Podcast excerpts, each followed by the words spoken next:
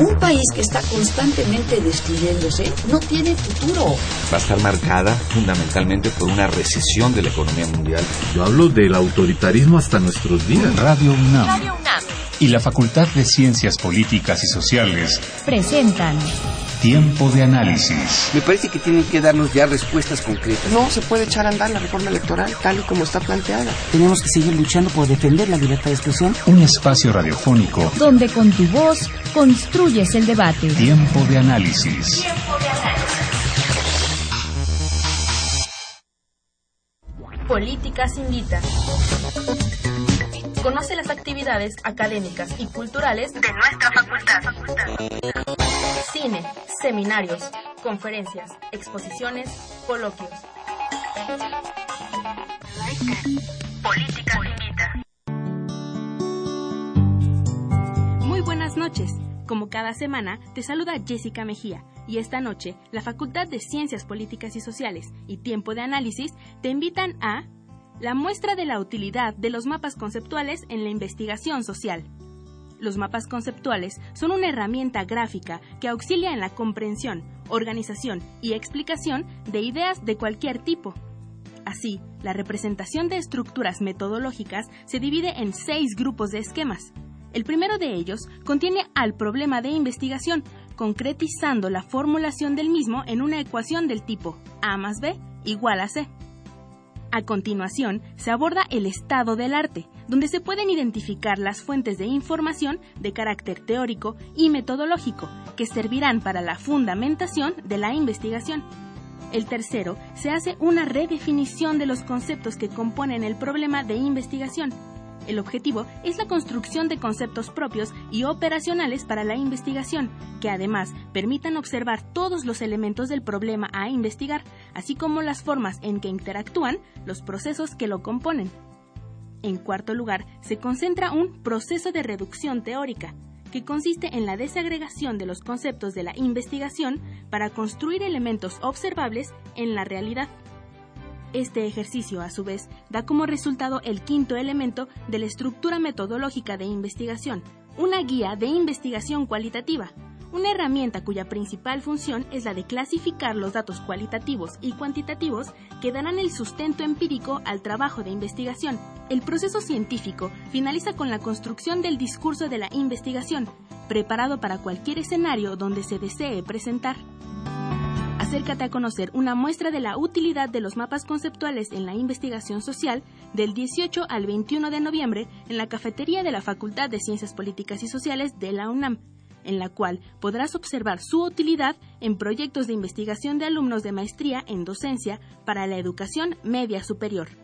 No dejes de asistir a la inauguración de este evento el 18 de noviembre a las 11 horas, de que podrás interactuar con los autores de los proyectos y platicar sobre su trabajo. Quédate con nosotros. Esto es Tiempo de Análisis.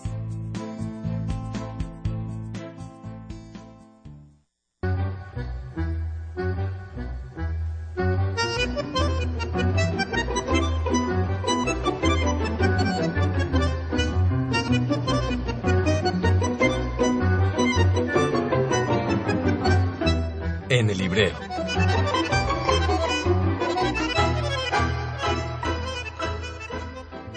Muy buenas noches, te saluda Jessica Mejía y esta semana la Facultad de Ciencias Políticas y Sociales y Tiempo de Análisis te invitan a que leas el libro Paz y Seguridad y Desarrollo, tomo 4 este libro, editado por Edmundo Hernández Vela y coordinado por Sandra Zabaleta, es una propuesta de investigación que pretende efectuar desde el enfoque convergente, multi e interdisciplinario, teniendo como pivote la política internacional, un ejercicio académico que integre las nociones de paz y seguridad con el desarrollo. Algunos de los temas que abarca dicho análisis van desde la política exterior, la seguridad energética, la geoeconomía, la cooperación para el desarrollo, la seguridad humana, la violencia o la educación, entre otros, y cuenta con la colaboración de importantes investigadores como son Héctor Besares, Rodrigo Navarro, Alejandra Ortiz, Marcela García, Adelina Quintero, Marcus Gottbacher, Gracia Ojeda y más. No dejes de adquirir este y otros títulos editados por nuestra facultad y visita nuestra librería ubicada en el edificio C de la Facultad de Ciencias Políticas y Sociales. Esto es Tiempo de Análisis. Quédate con nosotros.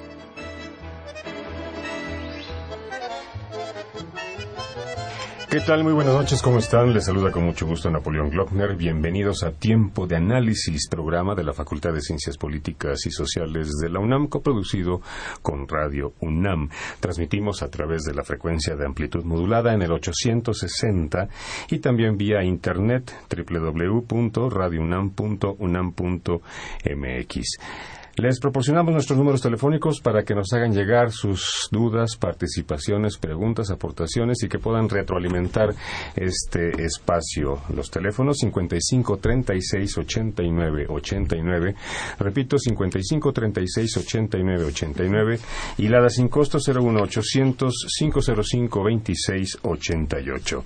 También nos pueden seguir y ponerse en contacto con nosotros a través de las redes sociales de Twitter arroba tiempo análisis y en Facebook Facultad de Ciencias Políticas y Sociales-UNAM.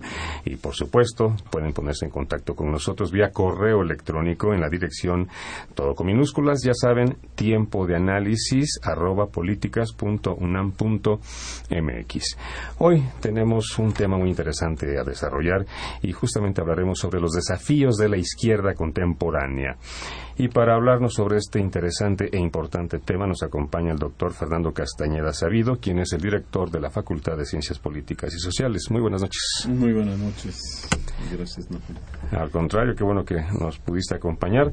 También nos acompaña el maestro Arturo Chávez López, quien es coordinador del Centro de Estudios Sociológicos de la misma facultad. ¿Qué tal, Arturo? Buenas noches, Napoleón. Buenas noches al auditorio. Bien, pues eh, ahora sí que es un tema que ponemos sobre la mesa y pues de bastante interés y de debate, digo yo, porque hablar de la izquierda contemporánea, esa sería la primera cuestión. Eh, ¿A partir de cuándo consideramos el movimiento de izquierda es contemporáneo o en qué etapa del desarrollo histórico de la izquierda ubicamos la contemporaneidad del movimiento de izquierda? Bueno, ese es un verdadero tema. Este, porque cómo concebimos contemporaneidad.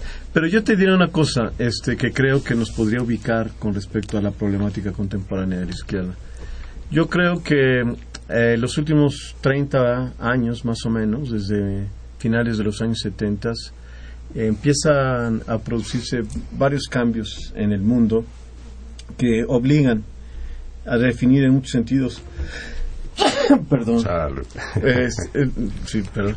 Eh, a redefinir en muchos sentidos los parámetros de la política y particularmente, eh, digamos, el lugar de la izquierda ¿no? en ese horizonte. Y yo creo que en muchos sentidos las cosas que podemos pensar hoy de la izquierda tienen mucho que ver con esas transformaciones ¿no? de los últimos 30 años. Me refiero a lo que viene a partir del llamado neoliberalismo, ¿no? que es un término a veces que más que esclarecer confunde, porque a la larga nadie eh, da por, da, eh, da por un hecho que todos entendemos qué se quiere decir y a veces no se explica nada, pero digamos, este, eh, es a partir de ese momento que se producen, yo creo que cambios en el mundo muy importantes. La década de los 80, la caída del muro de Berlín, la caída del modelo socialdemócrata europeo, la crisis de la socialdemocracia europea, este, incluso eh, todas las transiciones democráticas eh, en buena parte del mundo, eh, no siempre, pero en muchos casos las llevan a cabo más bien partidos conservadores o partidos de centro derecha, este, en fin, digamos que surge una vanguardia que tiende a ser de derecha o de centro derecha y que tiende a replantear la idea de que había un proyecto de parte de partidos de izquierda que, era la alternativa a lo que se estaba viviendo. ¿no? De repente se voltea la tortilla y entonces surgen los partidos de derecha diciendo la alternativa somos nosotros a lo que estamos viviendo. Y yo creo que ahí se produce una crisis en el terreno de la izquierda, o se hace evidente una crisis en la izquierda. ¿no? Ya. En este sentido, Arturo, considerando, digamos, un lapso de 30 años, como lo considera eh, el doctor Castañeda, en ese aspecto, la izquierda ha tenido cambios sustanciales en relación a sus postulados en cuanto a lo que, eh, digamos, en origen ha tenido. Este, yo para seguir con la línea argumentativa, creo que el cambio más importante es transitar del discurso autoritario, del discurso de la revolución, al discurso democrático. Creo que esa es una transformación en la izquierda no solo mexicana, sino a nivel mundial, la caída del denominado socialismo real y la crítica posible al socialismo real y al autoritarismo en el socialismo real y al autoritarismo en los partidos comunistas que tenían una estructura vertical, entra la izquierda al juego de la democracia. Y esto sucede justo después, en la década de los ochentas, que empieza la izquierda a querer apropiarse de un discurso que no era el suyo, que era de hecho contrario. La, democracia era una práctica burguesa, era una práctica de los adversarios.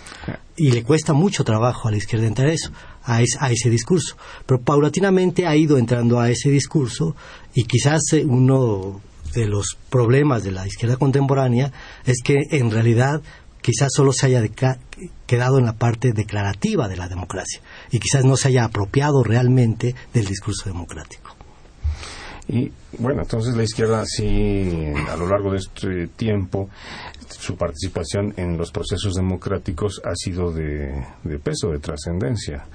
Sí ha tenido, digamos, esa relevancia en términos del juego que no tenía, el juego democrático me refiero, que no tenía previsto. Y vía otras eh, alternativas para poder llegar al poder, ¿no? En términos eh, revolucionarios o qué sé yo, ¿no? Ahora, ¿qué, ¿qué relación ha habido o se ha podido destacar a lo largo de este tiempo con el Estado, digamos, el, la relación izquierda-Estado, ¿no? Bueno, este, bueno, eh, lo que dice Arturo yo creo que es muy importante. Sí es cierto que una una parte de la izquierda ha tenido problemas con la democracia.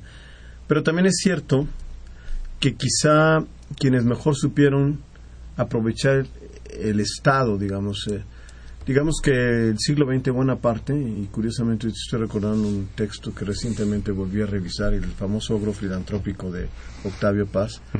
Precisamente Octavio Paz en los años 70 veía al Estado como algo que verdaderamente había sido la gran construcción del siglo XX, ¿no? en contra de las tesis tanto liberales como socialistas. Y, y sin duda los arquitectos de ese Estado del que hablaba Paz, eh, bueno, él habla muchas cosas más de esto, pero nada más lo recordé porque precisamente menciona eso. Eh, ese Estado fue en buena parte una construcción de la socialdemocracia y fue en parte una construcción de una, de, un, de una posición de izquierda que al mismo tiempo eh, hacía suya la democracia, pero sobre todo, y muy importante, una idea de democracia que iba más allá de la democracia liberal. Una democracia que incorporaba particularmente las demandas sociales y en concreto las organizaciones sociales. Quizá predominantemente las organizaciones obreristas, los sindicatos, fueron un signo característico de estos estados y quizá hubo menos presencia en sus momentos realmente de mayor éxito de otro tipo de organizaciones, ¿no? Eh, pero o eran tenían menos peso. Pero como quiera que sea, fue un Estado quizá el tipo de Estado y el tipo de democracia que logró pues, mejores resultados en términos de distribución del ingreso, en términos de igualdad, en términos de calidad de vida. Este, entonces la relación de la de la izquierda con el Estado es una relación muy peculiar porque Marx pensaba que a la larga la, la, digamos el Estado tenía que desaparecer. Bakunin también. Bakunin era más radical que Marx pero este o sea en el siglo XIX la idea de la izquierda y la, idea de la revolución era al final de cuentas acabar con el, capitalismo y con el Estado y y también los liberales del siglo XIX pensaban que pues el Estado debería ser un Estado reducido, digamos, ¿no? Lo que debería ser fuerte era la sociedad civil en sentido de Adam Smith, ¿no? La, sociedad civil debería crecer y no el Estado propiamente.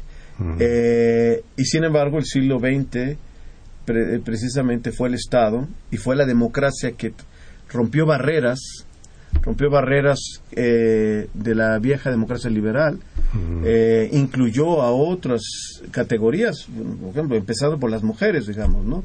Pero también a los negros en Estados Unidos, pero también, este, por supuesto, a los obreros, etcétera. Digamos, sobre todo la, la democracia ya en el gran momento del proyecto de la socialdemocracia logra, este, pues, un proceso de inclusión que quizá no hubo nunca en, en, en la historia anterior eh, tal nivel de inclusión en la historia humana anterior, me atrevería a decir. Suena muy radical, pero lo podemos revisar. No, lo podemos revisar, te Pues, puedes dar cuenta, ¿no? No hubo un nivel de inclusión como el que se logró, eh, sobre todo eh, en los años 60 y 70, en buena parte del mundo donde de alguna manera las ideas socialdemócratas se habían eh, implantado, ¿no? Sí, Sí, a- aquí digamos, eh, entonces tenemos que empezar, empezar a hablar ya de las izquierdas, ¿no? Este ya en plural, ¿no? Porque justo el proyecto de la socialdemocracia fue un proyecto exitoso, incluso podría decirte que fue el proyecto ex- exitoso de la izquierda, inclu- inclusive en aquellos lugares donde llegaron al poder por vía de la revolución. Al final, la necesidad de la socialdemocracia pareció imponerse en los partidos políticos donde no tenían poder, pero incluso donde tenían el poder. ¿Por qué? Porque el- la idea de revolución como igual a autoritarismo fue duramente cuestionado, sobre todo con los grandes movimientos sociales juveniles de los 60 de los 70 ¿no? O sea, e- e- es- esta idea de que alguien te debe decir cuál era la ruta fue duramente cuestionada. Y esos gobiernos y esos movimientos surgidos del ideal revolucionario de la extinción del Estado, de la revolución violenta, pues fueron poco a poco convirtiéndose en una izquierda marginal. Y avanzó en la mayor parte del mundo la socialdemocracia, en unos como gobierno y en otros los partidos empezaron a transformarse en socialdemócratas. Y quizás el dato relevante del, de este siglo es que dominan hoy el escenario político casi a nivel mundial en la izquierda que participa en elecciones, que participa en el Parlamento, que participa en algunos gobiernos, si es oposición o si es gobierno impulsando políticas sociales de alto alcance, pensemos en Latinoamérica, sin declararse plenamente socialistas o sin implementar políticas económicas socialistas, ¿no? sino políticas económicas que buscan justo este, combatir la pobreza, generar mejores condiciones de trabajo, mejor calidad de vida, educación, salud, sin ponerse en el proyecto anterior de la vieja izquierda revolucionaria de socialismo y comunismo, ¿no? En, no en esa línea. Y creo que allí esa es la izquierda que hoy tenemos dominante, inclusive en países donde gana la izquierda como Brasil, como este Chile, etcétera, ¿no?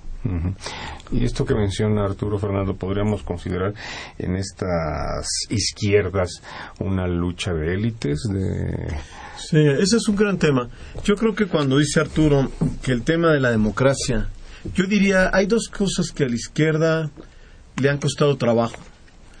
Ah, quizá la socialdemocracia menos trabajo, pero les han costado mucho trabajo, digamos. Un proyecto de izquierda, yo diría que en la historia de la, de la modernidad hay dos grandes temas que, que han de alguna manera definido las, las arenas de contienda entre proyectos conservadores y proyectos de izquierda.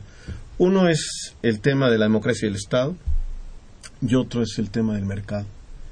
Y esos dos temas eh, han sido temas muy importantes. Eh, en realidad, el tema de la democracia, el que tú me, el que tú me preguntas, eh, y el tema de, la, de las élites es muy importante porque eh, cuando los movimientos de izquierda empiezan a, a acariciar, digamos, las mieles del poder, a tener presencia en las luchas de poder, se hace evidente que los partidos de izquierda pues tienen una agenda en la que tratan de representar a los sectores populares, pero también tienen una agenda propia, que es una característica de los estados modernos y de los estados democráticos modernos. A veces la, piensa- la gente piensa que la democracia es simplemente una especie como de eh, expresión casi mecánica o directa del pueblo en, en el gobierno. Lamentablemente no es así. Ojalá algún día existiera un mecanismo así. Pero lo, cierto es que hasta hoy no hemos conocido ningún tipo de forma de gobierno donde de verdad existe esa relación eh, auténtica, directa, espontánea, eh, realmente vívida entre el pueblo y sus dirigentes y sus líderes, sean carismáticos y amados por todos. En ningún caso ha existido ese tipo de relación. Entonces, lo que hay es realmente un juego de élites siempre en el Estado y en el Estado moderno es muy claro. Y quizá en ese sentido las vertientes demócratas fueron más realistas en términos políticos. Digamos que se imponía un realismo político. Y ese realismo político tenía que ver con que, pues hay élites, entonces hay que jugar con las élites, hay que horizontalizar el juego de las élites, hay que abrir el juego. Y eso es, ese fue la gran lucha democrática del siglo XIX y principios del XX, la, posibilidad de ir abriendo ese, ese juego. El problema con algunas izquierdas, no, no me atrevería a decir que todas, ya estuvimos hablando de la socialdemocracia, yo creo que la socialdemocracia era más consciente de que de lo que se trataba era un juego de élites, ¿no? Pero, pero en muchos partidos eso nunca se asumió con seriedad. Y siempre terminó en una serie de divorcios, guerras, conflictos entre los partidos, entre los liderazgos, fracturas, ¿no? Yo creo que nosotros tenemos una gran experiencia de las luchas entre estas búsquedas de liderazgos, pleitos entre liderazgos, etcétera, que en el fondo es precisamente un problema de cómo operan, cómo se van formando las élites cuando se van incorporando a la lucha política en los estados modernos. Eh, y sin duda es uno de los grandes problemas de la, de la izquierda. Em, el poder entender que, pues evidentemente los partidos de izquierda son partidos de élites y que los que llegan al poder juegan como élites, Y entonces son parte del juego de las élites políticas todos los partidos, de izquierda, derecha, lo que quieras. Todo, todos los que entran al juego político, pues terminan siendo haciendo un juego de élites y de lucha de élites, como es la guerra de poder, porque hay que decirlo así claramente, la lucha de poder, pues en los estados y particularmente los estados democráticos donde se abre el juego a esa lucha de poder. Y a veces eso ha sido sobre todo muy difícil de manejar por el lado de las izquierdas porque ahí sí tiene mucha razón Arturo, son izquierdas, porque se van fraccionando, dividiendo, generando muchas cosas. Y, Unas más radicales que otras en el aspecto Pero en el fondo hay una dimensión que pocas veces se explica. Es porque también es un juego de élites. Y es una disputa de élites.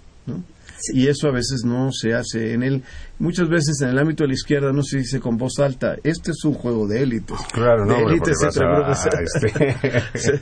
Pero Digo, y allí sí creo que hay una cosa que habría que discutir.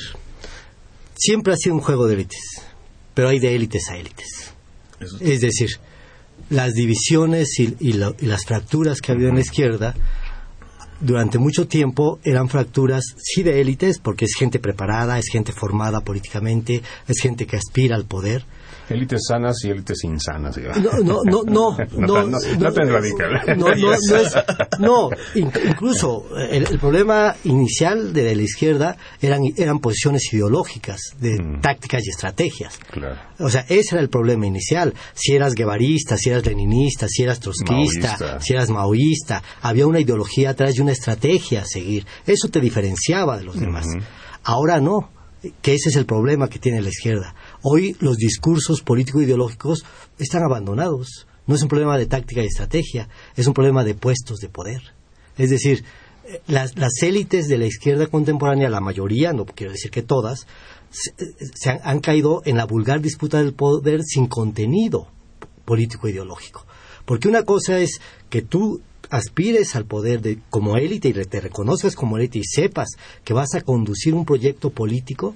Y otra cosa es que quieras ser diputado o senador, hacer una carrera política porque quieres enriquecerte. Son cosas muy distintas. El problema es que ya no hay distinción y no hay manera de saber quién es quién.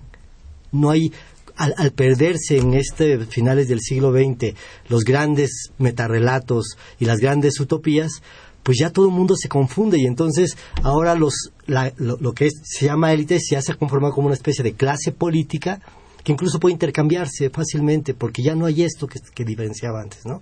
Yo creo que ese es el problema. La, izquierda en este juego de la democracia que le cuesta tanto trabajo, en esta discusión en serio de lo que es el problema del mercado, que no se mete a discutir el problema del mercado, que, que sigue solo en la consigna de algún día desaparecerá, este, e, esa élite se mete en, ese, en, el discurso democrático y pierde su identidad político-ideológica.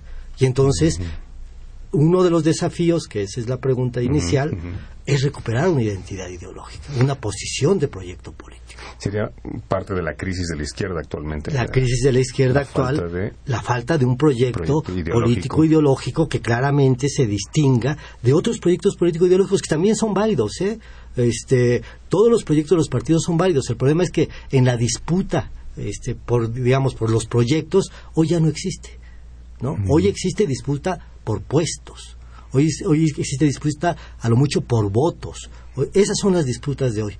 Y en ese sentido, las, efectivamente, la élite de la izquierda se convierte en una más de las élites en disputa por el poder. Vamos a hacer una breve pausa, amigos de escuchas.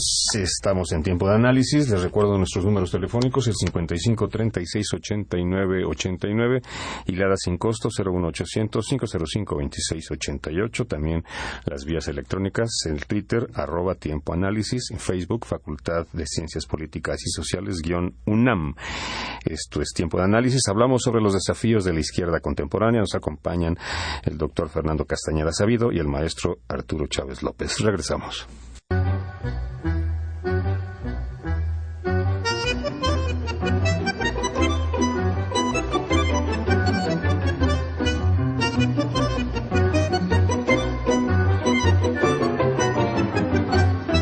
En el librero.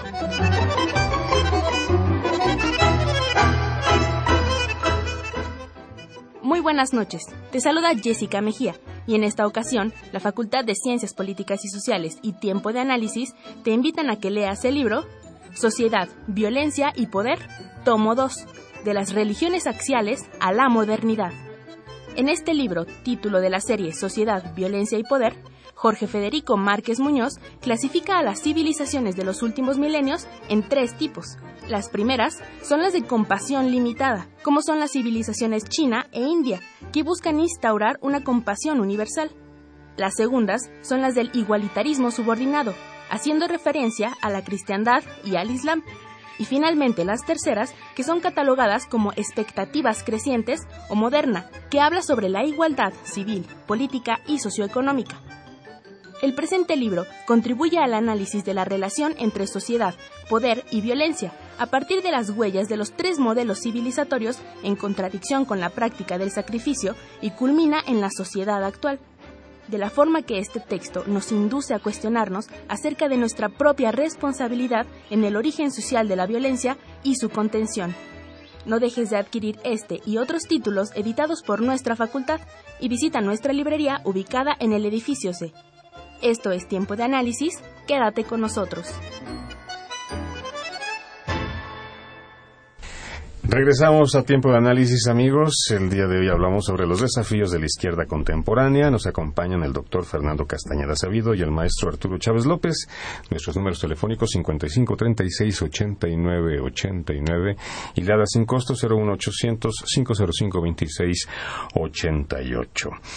Bueno, pues está interesante esta conversación. Hablábamos sobre justamente la falta de ideologías dentro de la de las izquierdas, pero Fernando, comentabas que justamente no es nada más problema de las izquierdas, ¿no? sino de la política en general. ¿Cómo va esta reflexión?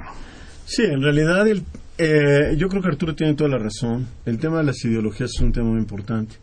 Y al final de cuentas, eh, eh, es muy chistoso. Por muchos años las ideologías fueron objeto de condenas. Quizá por cierto tipo de, de fanatismo o de credo que, que, se convertía casi en credo religioso, una especie de religión política, quizá por eso. Y también porque eh, hubo toda una vertiente que decía la ideología es como falsa conciencia, como, como distorsión de la verdad, como si hubiera una verdad. Pero la verdad es que las ideologías políticas, en, en, en el fondo, las grandes ideologías políticas, eran verdaderos marcos morales de la política. O sea, la gente que defendía eso como político y los ciudadanos que seguían a esos políticos, lo que defendían era una concepción de vida, una concepción de la vida pública, una concepción de la política. Y en los últimos 30 años eso se fue debilitando enormemente, además de por todos estos discursos que surgieron al final, incluso, digamos, tanto por el lado de una posición crítica llamada posmoderna, como por el lado de una posición, curiosamente, que se tocó con esas mismas posiciones, como Mm. el tema de las todo la- la- la- el utilitarismo de convertir la política en, en instrumento, digámoslo así, em, de mercado, de eh, introducir una racionalidad de mercado, introducir una racionalidad utilitaria en la práctica política, esto fue destruyendo, digamos, ese elemento. Eh, la política se convirtió en un problema supuestamente técnico, instrumental, eh, racionalizable por su, por su lógica eh, utilitaria, ¿no? Eh, mucha de la discusión de la política pública pasó por esto, digamos, hay que hacerle instrumental, hay que hacerle eficaz. ¿Por qué hacer estas políticas? ¿Por qué, mm, por qué mantener la estabilidad del, del peso? ¿Por qué mantener eh, la autonomía del Banco de México? ¿Por qué abandonar una política de industrialización? ¿Por qué abandonar todo esto? Por razones supuestamente de eficacia, por razones pues, supuestamente de, de ser mm, digamos, más eficaz en sus resultados, ser eh, eh, men- eh, que tuviera menos costos, ¿no? O sea, digamos, eh, los subsidios, por ejemplo, al mercado, esto que decíamos del mercado y los problemas del mercado, eh, los subsidios, el establecer este salarios eh, por a, a través de acuerdos políticos, todas estas cosas fueron vistas como ineficaces, eh, eh, ideológicas pero no instrumentales, etcétera. Fuera de, de contexto. ¿no? Y eso debilitó mucho la política. Eh, Podríamos decir que la política pública se despolitizó. Y entonces, y no, y no pasó a un a una política más eficaz, digamos, no hemos crecido lo que se supone que debemos de crecer, eh, no se han obtenido los resultados que se prometieron, y lo que sí pasó es a un juego, como dice Arturo, estoy totalmente de acuerdo, de una serie de políticos ya eh, voraces por el poder, de un proceso de corrupción generalizado, etcétera, ¿no? Eh, al final de cuentas, las ideologías sí eran un marco, Marco. moral que le ponía, digamos, eh, freno y que le exigía a los, eh, a los funcionarios públicos una coherencia con respecto a, a, la, a la posición que defendía. Perdón. Podríamos hablar de una, eh, escuchando lo que, lo que menciona Fernando, podríamos hablar de una ética de izquierda. Yo, yo, yo creo que existió el discurso ético de la izquierda, pero antes de referirme a él, quiero referirme a Ah, algo que decía cierto. Fernando. Fue la derrota de las ideologías en lo general, pero fue el triunfo de una ideología.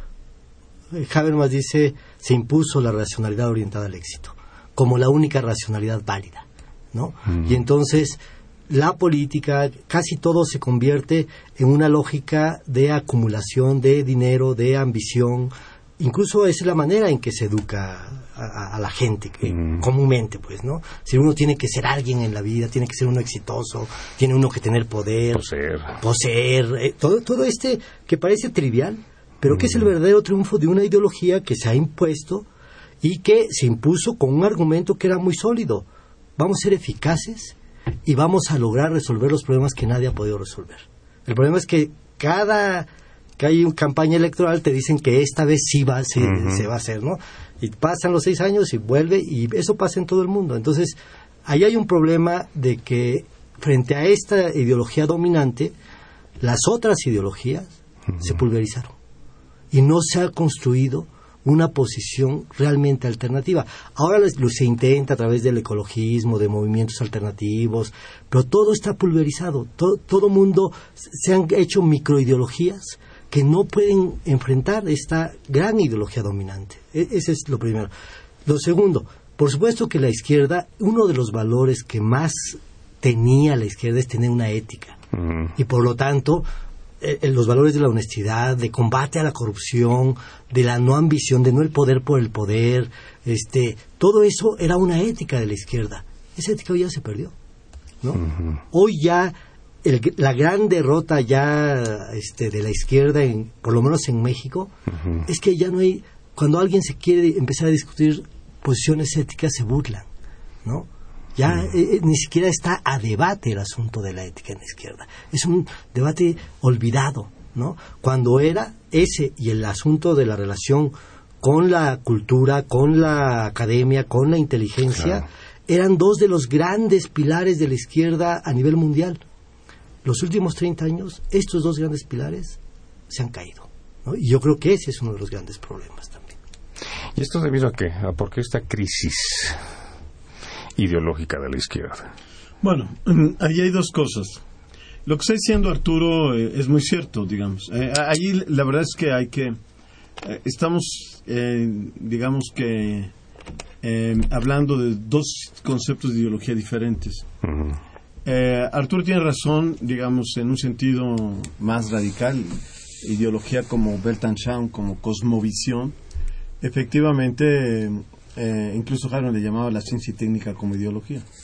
le llamaba ser con eso quería decir, la ciencia y técnica sí existen, pero aquí la estamos usando como ideología, pues, ¿no? Pero, pero esa idea es una idea que va más allá. Yo estaba usando la idea de ideología en un sentido más restrictivo. La idea de ideología como discursos públicos.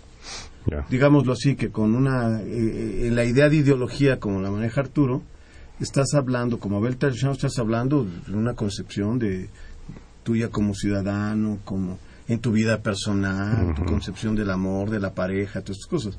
Eh, yo como lo estaba manejando, yo como lo estaba manejando es, es simplemente como un discurso público, ¿no? O sea, en el que, bueno, los políticos en su vida privada, quién sabe qué hagan, pero es un marco moral, eh, digamos, era una concepción más restrictiva. Un marco moral que ayuda a la gente a que establece una ética y una moral pública. Eh, este, y en ese sentido, esa crisis de, ese, de esa relación, de esa moral pública, eh, se cae precisamente cuando se introducen estas concepciones de la política, se despolitiza la política, etcétera. Entonces, y ahí la crisis va por todos lados. A lo que tú, a tu pregunta cuando dices qué pasa con la crisis ideológica de la izquierda, ahí hay más elementos ya, más de fondo, recuperando lo que dice Arturo, como eh, la, la, ideología como Weltanschauung, sin duda ese es un problema mucho más de fondo que quizás es, lo más complejo que hay detrás de la izquierda y detrás de la política, no solamente de la izquierda, sino de la política. Porque lo que está ahí en juego ya es un problema de identidad más profundo. El, tema de la izquierda es que la izquierda se construye sobre la idea no del presente, no de defender el presente, sino de cambiar el presente. Entonces, su problema como problema de Weltanschauung, como problema de concepción, como proyecto de vida, dirían algunos viejos filósofos marxistas, como un proyecto de humanidad, involucra eh, no solo la crítica del presente, sino involucra la idea de qué es lo que tú esperas, digamos, ir más allá del presente. Ese es el problema. Ahí la crisis es profundísima, porque no creo que en este momento haya ningún discurso que más o menos esclarezca esto. ¿no? O sea, Habermas lo intentó y quizá fue el último gran utopista, digamos, de, de, la, de este tipo de discursos, de una teoría crítica en el sentido fuerte. Pero eh, hoy en día sí ese es un problema muy difícil de, de tratar, porque lo que está en juego es, eh, digámoslo así, la esencia de lo que viene, la, la, la izquierda es, digamos, es la hija descontenta de la modernidad y de la ilustración. Es la que, eh, usando a Marx como ejemplo, la que está furiosa por el carácter, digamos, mediocre e inacabado de la Revolución Francesa, de lo que produce la Revolución Francesa. La, la, Revolución Francesa este, produce, eh, no, no, no cumple sus promesas y entonces es una especie de modernidad radicalizada, es una especie de ilustración eh, radicalizada. Y en ese, en ese juego construye un discurso sobre la base de la propia modernidad, sobre la verdadera emancipación humana, la verdadera libertad y la verdadera igualdad. igualdad. o trata de construir. Ese es, digamos, su gran objetivo. Es claro, ese es el gran problema. El problema cuando empezamos a entrar con el multiculturalismo, con el pluralismo, con todas estas cosas, es que empieza a surgir toda una discusión, sobre todo después de la caída del muro de Berlín y todas estas cosas, en donde la vieja tesis de Marx de que la clase obrera era la, la primera clase universal del planeta y por lo tanto en ella se contenían todos los todas las expresiones de alienación y subordinación humana y por lo tanto todas sus posibilidades de emancipación, pues se viene para abajo. Y entonces hoy tienes un problema.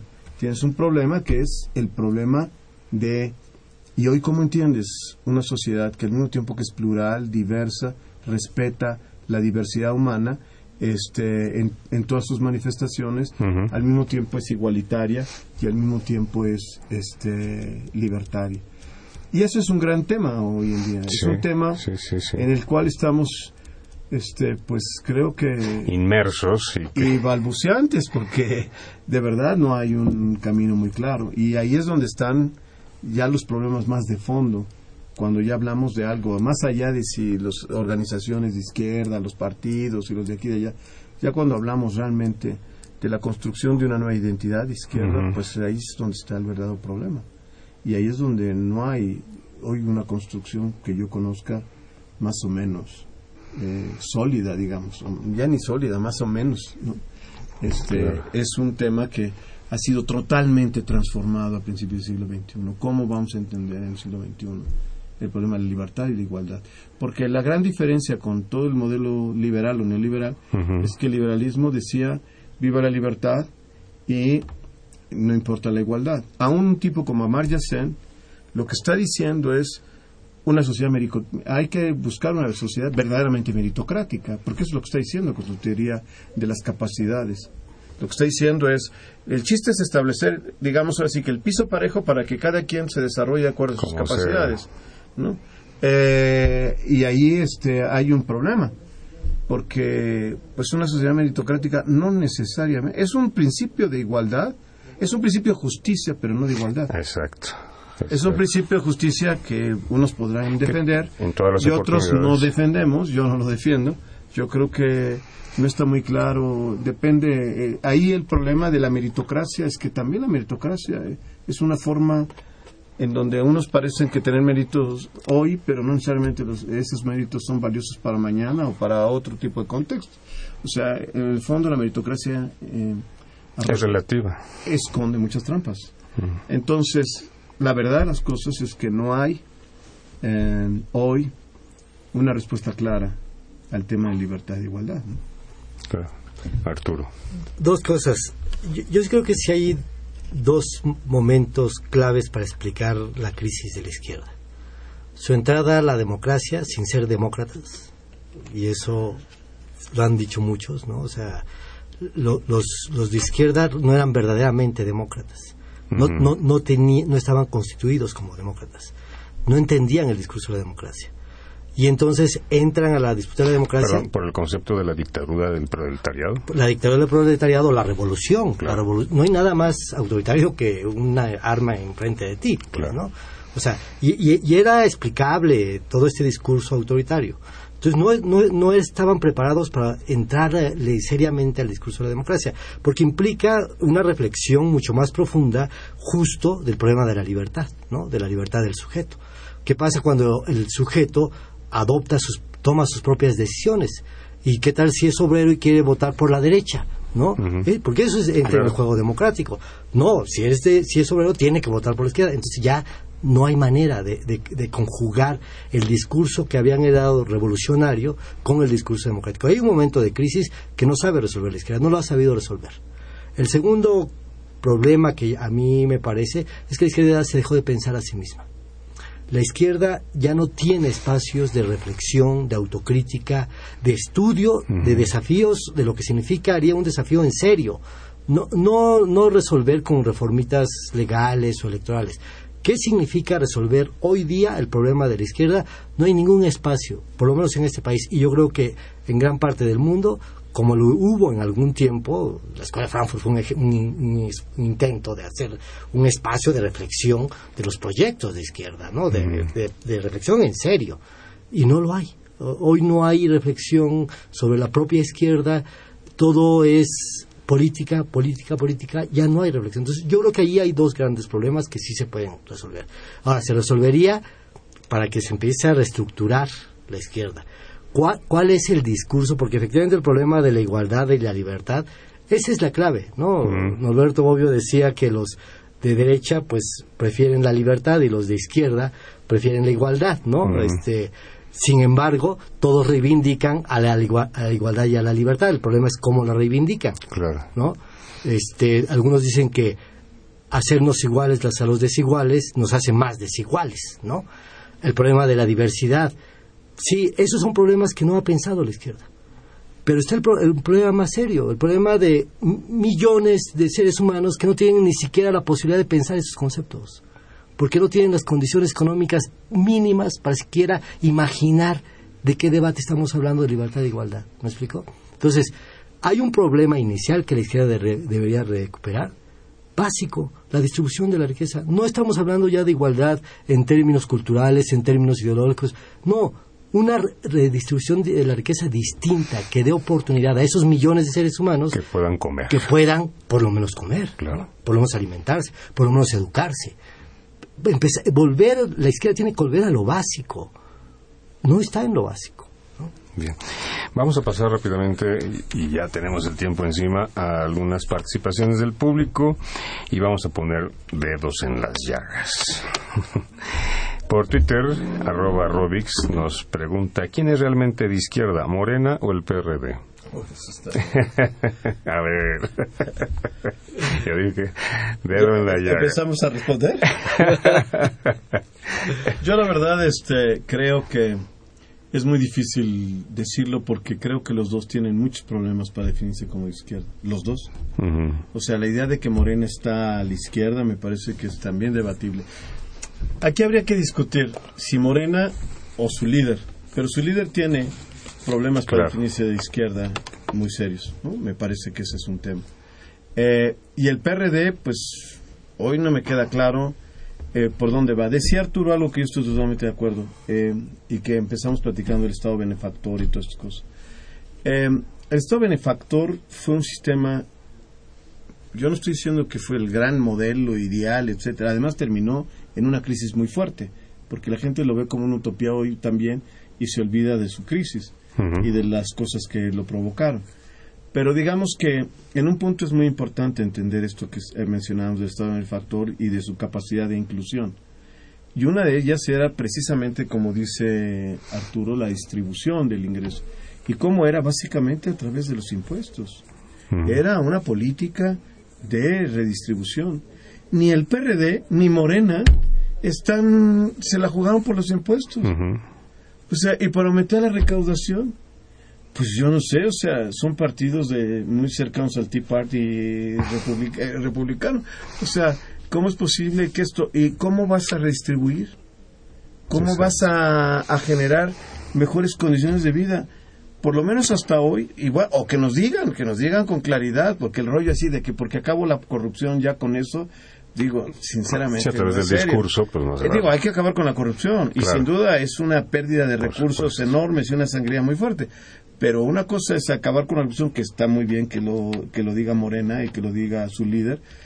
Y otra cosa es pensar que los temas de desigualdad, de pobreza y la, y la enorme y la gran estratificación que vive este país se va a resolver con eso. Lo tienes que resolver a través de un mecanismo de distribución y por lo menos en el corto plazo, tal como lo dice Arturo, sin hablar de los grandes proyectos, como algo inmediato, como una política para esos días, para dentro de seis años, para estas cosas, pues debería de haber un verdadero trabajo a discutir cómo va a aumentar sus, su recaudación eh, el Estado mexicano y cómo lo va a redistribuir. Y yo no veo en ninguno de esos dos partidos una este pues con claridad, sinceramente no le veo claridad.